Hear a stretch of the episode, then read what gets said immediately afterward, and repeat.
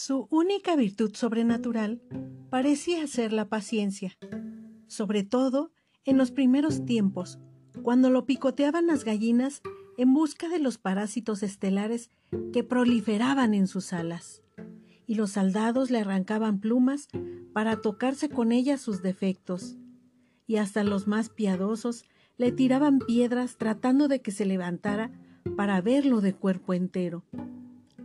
La única vez que consiguieron alterarlo fue cuando le abrazaron el costado con un hierro de marcar novillos, porque llevaba tantas horas de estar inmóvil que lo creyeron muerto.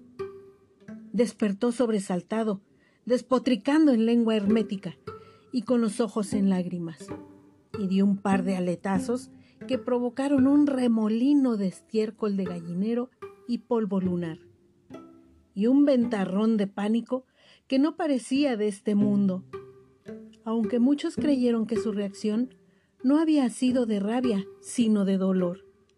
Desde entonces se cuidaron de no molestarlo, porque la mayoría entendió que su pasividad no era la de un héroe en uso de buen retiro, sino la de un cataclismo en reposo. El padre Gonzaga se enfrentó a la frivolidad de la muchedumbre con fórmulas de inspiración doméstica, mientras le llegaba un juicio terminante sobre la naturaleza del cautivo. Pero el correo de Roma había perdido la noción de la urgencia.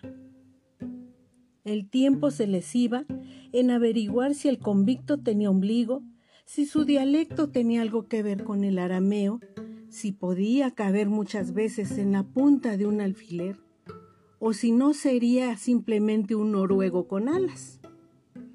Aquellas cartas de parsimonía habrían ido y venido hasta el fin de los siglos si un acontecimiento providencial no hubiera puesto término a las tribulaciones del párroco.